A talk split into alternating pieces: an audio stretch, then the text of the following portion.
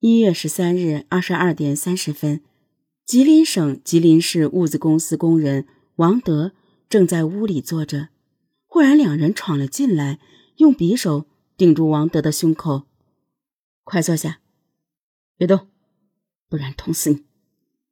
王德害怕的趴下了。两人将王德捆起来后，问屋里还有谁。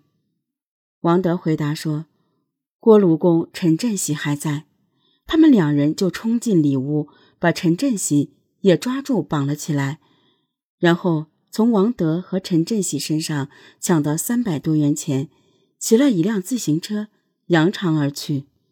一月十四日傍晚，长春二道河区附近的大坝上出现两个黑影。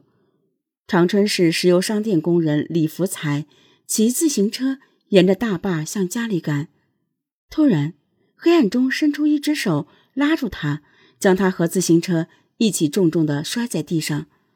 李福才还不知道怎么回事，就被乱刀刺死。之后，凶手将他身体塞进一个沙坑，又推上了李福才的自行车，向火车站方向走去。第二天中午。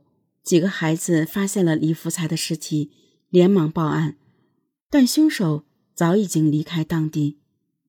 长春和吉林市两地的公安对这一起抢劫案和杀人案进行了走访调查，但此时凶手又窜回了辽宁。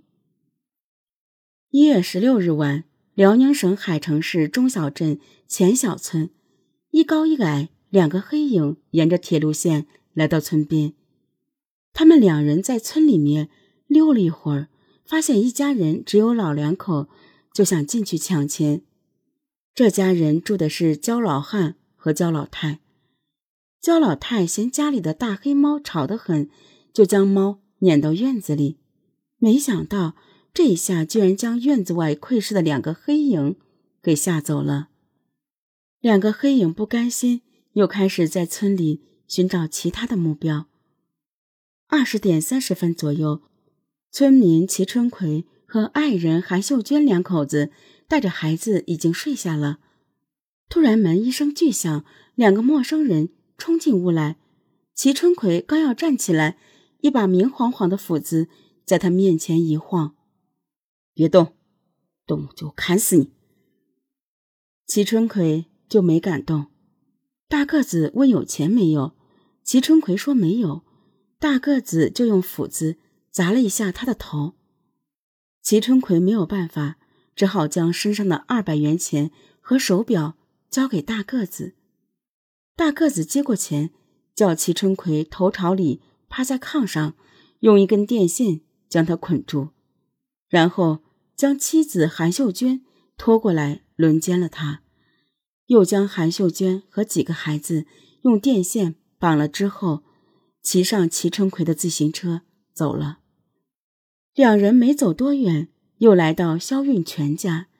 这时已经是夜里十一点，肖运全家一片寂静。肖运全住东屋，他的妻子高云秀住西屋。大个子一脚踢开房门，朝高云秀的西屋闯去。巨大的踹门声将高云秀惊醒，可他还没搞清楚怎么回事。屋里灯就被人点亮了，一把明晃晃的斧子向他头上砸来。很快，高永秀就倒在血泊之中。东屋，肖运全已经被小个子用菜刀逼住，大个子闯进来，用绳子将肖运全捆住。两个人翻箱倒柜，只找到了四元钱，就疯狂逃窜。逃跑的路上，两人忽然看到还有一家仍亮着灯，就冲进了院子。这是村民齐武昌家。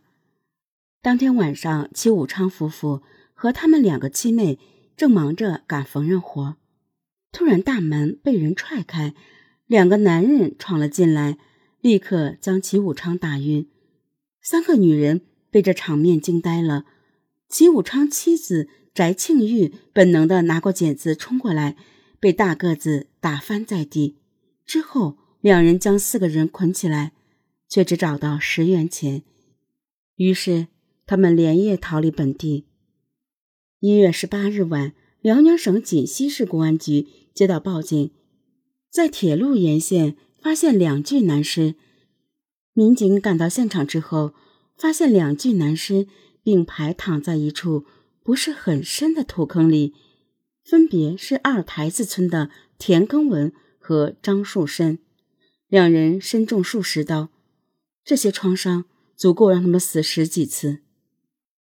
第二天上午十点，公安机关正在勘察现场，没想到二台子村治保主任又匆匆赶来，惊慌的报道说，村民关学书一家三口被杀死在家中。原来前一天晚上，田耕文在路上行走时，被一高一矮两个男人拦住，问他有没有钱。田耕文说没带钱，就被两人刺伤腿部。正巧这时，村民张树深骑车路过，两人就逼着张树深用自行车驮着田耕文向远离公路的田间走去。等走到一个比较荒僻的地方，两人就将田耕文和张树深分别刺死，扔进土坑。之后，推上张树深的自行车，向附近的一个小村庄走去。他们来到了一个小院落跟前。这是乡轧钢厂供销科科长关学书一家，两人钻进院里，分别找到一个镢头和一个木棒，他们每人手中还有一把刚杀过人的尖刀。两人毫无阻拦地冲进屋内，关学书夫妇正在看电视，看到两个陌生人进来，感到很茫然。大个子又是那句“借点钱花”，关学叔说没有。大个子照着关学叔头上就是一镢头，关学叔的爱人郭桂芬叫了起来。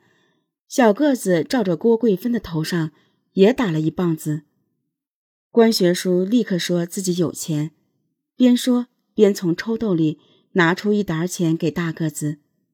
这时，关学叔十九岁的儿子关国栋进了院子，大个子转到门后躲避起来。